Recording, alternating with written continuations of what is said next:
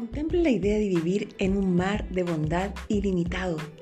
Y entonces te invito a que escribas los pensamientos que vengan a tu cabeza en ese cuaderno que tienes especial. Si no lo tienes, ahora te harás uno que tenga esa carátula que a ti te gustaría ver a futuro, con lo que te gusta.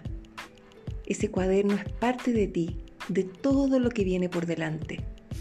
Diviértete realizándolo.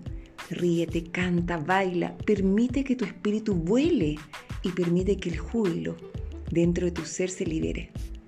Esto es como celebramos la bondad, tu bondad. Y tú tienes mucha bondad por celebrar. Recuerda estas dos cosas. Uno, todo es bueno. Y dos, siempre, siempre es mejor bendecir. Te abrazo, soy Cristina Herrera, uniéndonos por un mundo mejor y sanando almas.